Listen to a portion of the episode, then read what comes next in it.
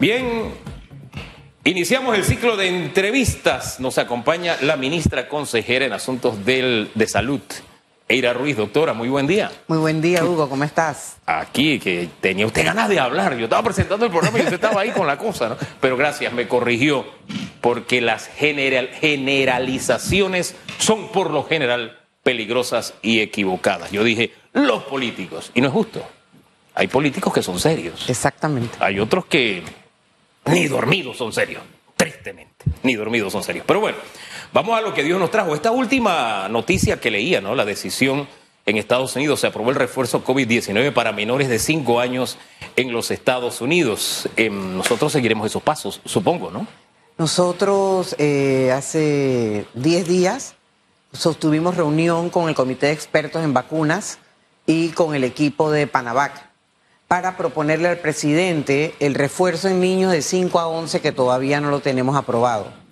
Este, están a la espera de la aprobación del presidente de la República para entonces hacer el anuncio oficial por parte del MINSA, ese refuerzo de niños de 5 a 11 que todavía no lo tenemos en Panamá. Nosotros cuando tomamos estas decisiones, Hugo, siempre se consulta con nuestro Comité Internacional y Nacional de Expertos en Vacunas. Y cuando Estados Unidos toma una decisión, Panamá no la adopta de una vez. Nosotros siempre esperamos un tiempo para que avance en, en otras latitudes esas decisiones y nosotros ir monitoreando los efectos secundarios o qué cosas pueden estar sucediendo y cuando ya nos sentimos seguros entonces lo, lo, instalamos en nuestro país. Esa es una gran ventaja. Es más, cuando fuimos el país 112 a donde llegó el COVID, nosotros decíamos eso, que ya teníamos el conocimiento de lo que pasaba o no en otros países y que por lo tanto eso también nos servía de guía. Y en alguna forma, pues, eh, fue así. Pero usted está, está aquí por, por el tema de que ya se comenzó a distribuir, ya se está distribuyendo el molnupiravir. Molnupiravir. ¿Cómo es? Molnupiravir. Para ustedes los médicos es facilito, ¿no? Yo tengo que leerlo, dividirlo en sílabas para pronunciarlo bien. Molnupiravir. Eh, esta decisión de adquirirlos se tomó junto a Paxlovid el, el, el, en enero, aquí tengo la fecha, el 18 de enero, 7 millones se destinaron para esta compra. Enero, febrero, marzo, abril, mayo, junio, cinco meses. ¿Por qué demoró tanto después de decidirse en comprar? ¿Qué fue lo que pasó? Bueno, esto es un tema regulatorio. Uh -huh. Este es un tema, uno, que los, las casas farmacéuticas debían presentar sus documentos ante farmacia y drogas completos, lo que exigía farmacia y drogas en el fast track porque es el, el mecanismo acortado. Uh -huh. Pero este, hubo una demora en la entrega de algunos documentos, por lo tanto, Farmacia y Droga no podía aprobar este, la entrada al país. Gracias a Dios ya eh, llegó Molnupiravir. Nosotros vamos a tener un arsenal de cuatro medicamentos. Ya tenemos Remdesivir, que es lo que estamos utilizando. Tenemos anticuerpos monoclonales, que también lo, eh, lo estamos usando en el país. Ya tenemos Molnupiravir y falta por llegar en unas semanas este, el Paxlovid. O sea que vamos a tener cuatro medicamentos para este, dar tratamiento eh, en, los, primeros cinco días del COVID, sobre todo a personas de alto riesgo, mayores de 50, con enfermedades crónicas, con, eh, que tengan inmunosupresión. Entonces, ese va a ser el grupo objetivo de este, tratamiento de estos antivirales.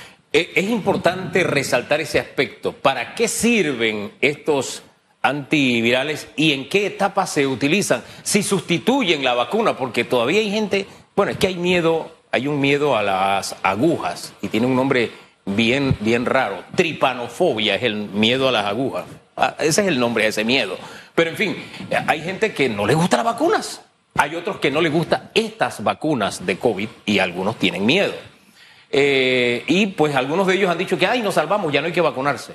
No es así. No, no. La vacuna sigue siendo la herramienta número uno para evitar muertes y evitar enfermedades graves. Eso lo vimos y lo hemos visto a lo largo de toda esta pandemia en todas las cifras estadísticas que mostramos nosotros todos los días.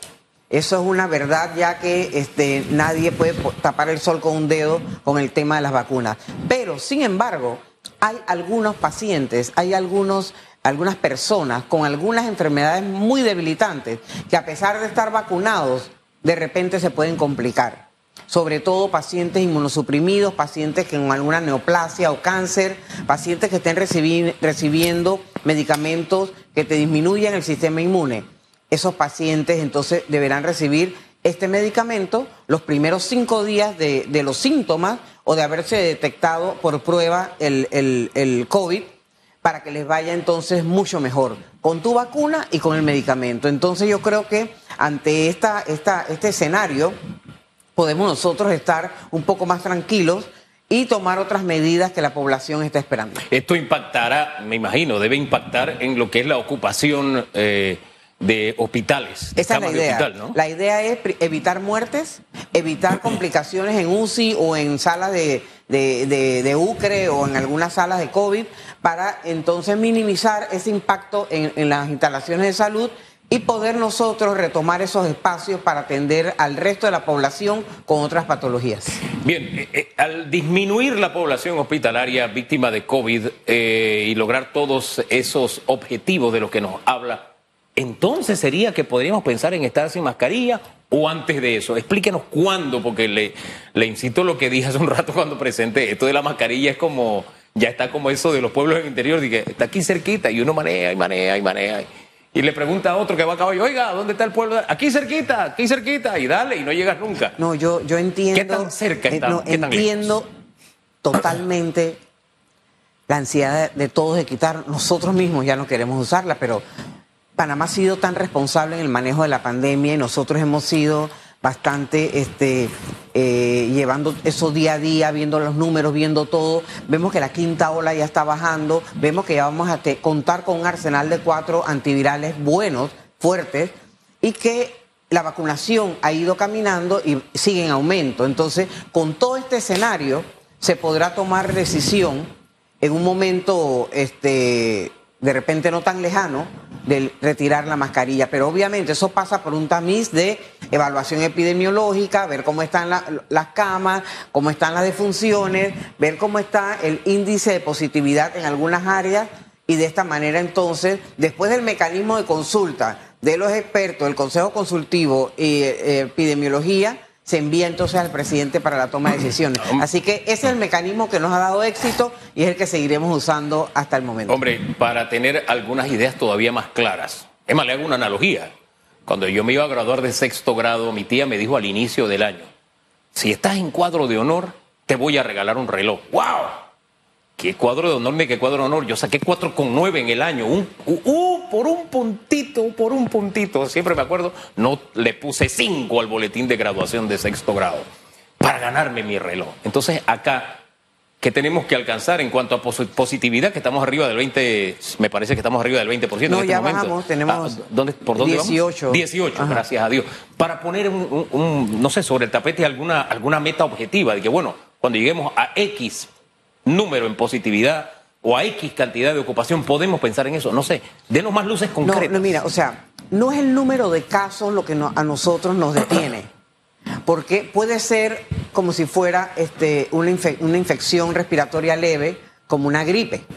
O sea, no es el número de casos, es que haya pacientes en intensivo y que gente que se complique y gente que siga falleciendo. Entonces, cuando tú ya tienes medicamentos antivirales suficientes, tienes que las salas están, eh, no se están llenando, están vacías, tiene que la gente no está falleciendo. Entonces ahí podemos tomar nosotros una decisión. Ya en otras latitudes han tomado esas decisiones. ¿no? Eh, los que han viajado a Estados Unidos, a algunos lugares ven que ahí nadie usa mascarilla, entonces ellos, porque ellos cuentan con todo este arsenal que nosotros tenemos, vamos a tener en este momento. Ahí me adivinó la siguiente pregunta, porque del presidente se hicieron muchos memes, allá en Estados Unidos sin mascarilla, pero acá con mascarilla. Exacto.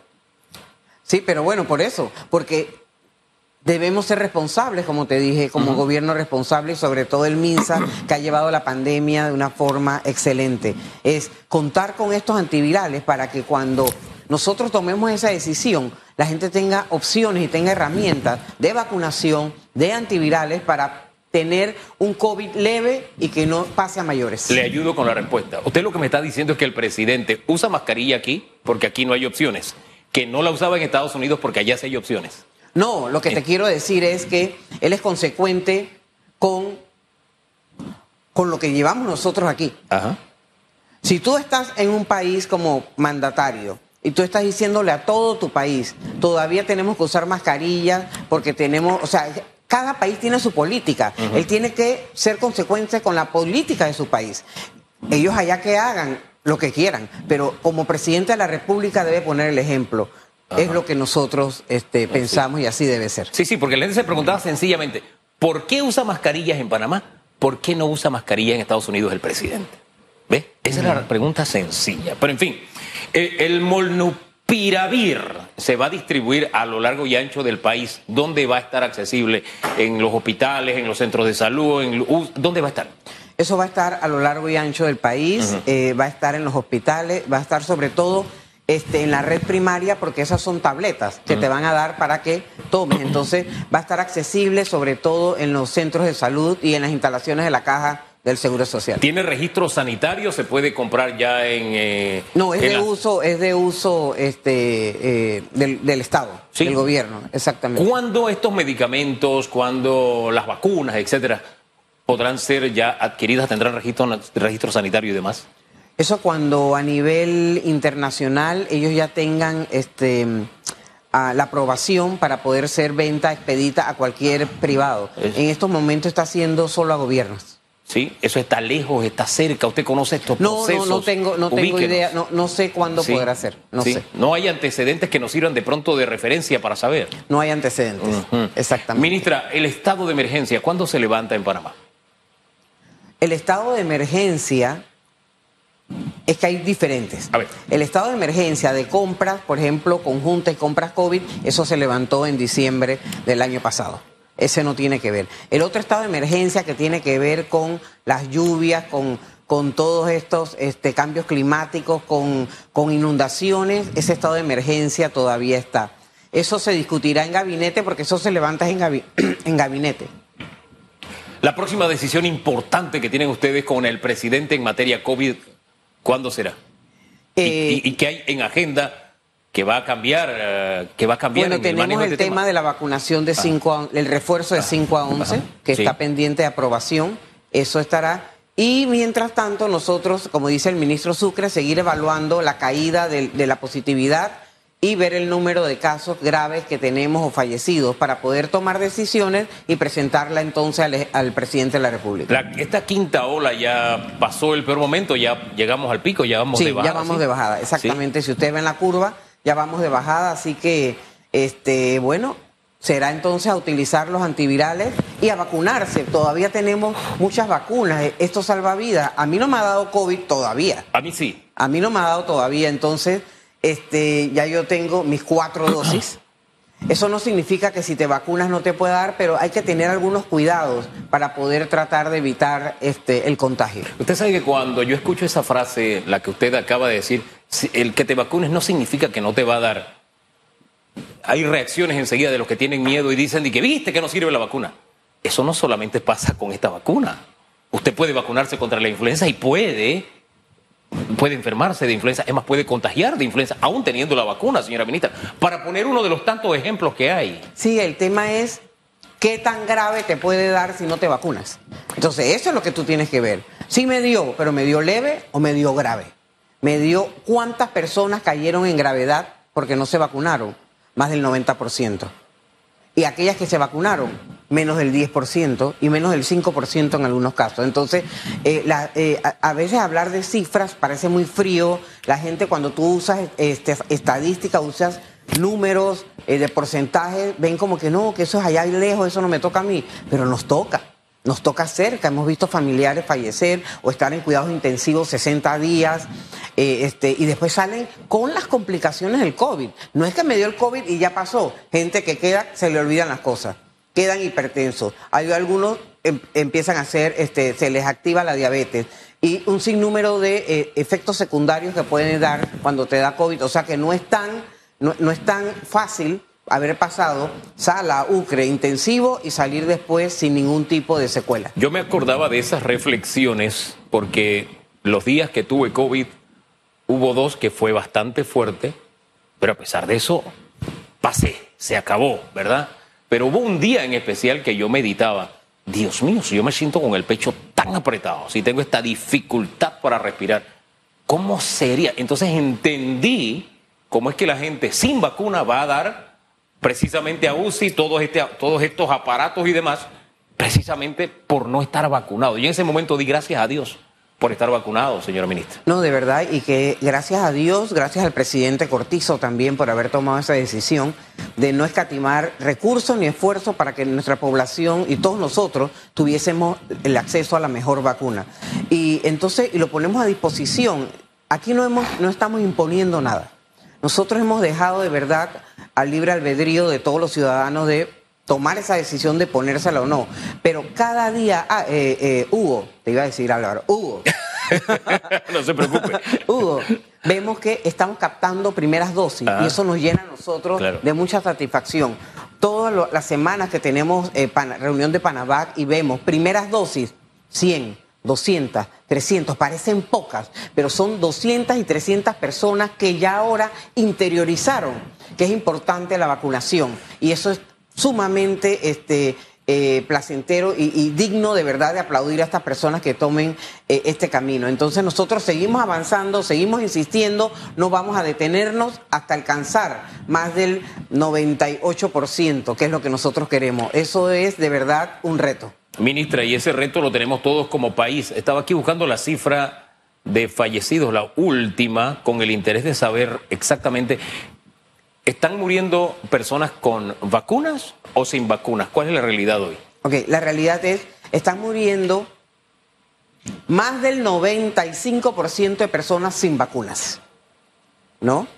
Las personas que mueren con vacunas son aquellas que, por ejemplo, tienen dos dosis o tengan tres, pero son pacientes terminales de cáncer, son pacientes con enfermedades ya muy debilitantes de inmunosupresión del colágeno que ya están en, sus últimas etapas, pacientes con eh, eh, etapas últimas de SIDA, por ejemplo, y enfermedades debilitantes. Son muy pocos los casos de ese tipo, pero la mayoría son los que no tienen su vacuna o nada más se pusieron una. O sea, que no tienen ningún refuerzo. Viruela del mono, pónganos al tanto, ministra, ¿cómo andamos en este tema? Aquí ningún reporte en Panamá todavía, gracias a Dios. Este, el MINSA está vigilante para ver cómo está alrededor nuestros vecinos también y cómo está... Ayer se detectó en Venezuela, creo, aquí cerquita, Exacto, todo Latinoamérica, pero mientras tanto el MINSA está vigilante.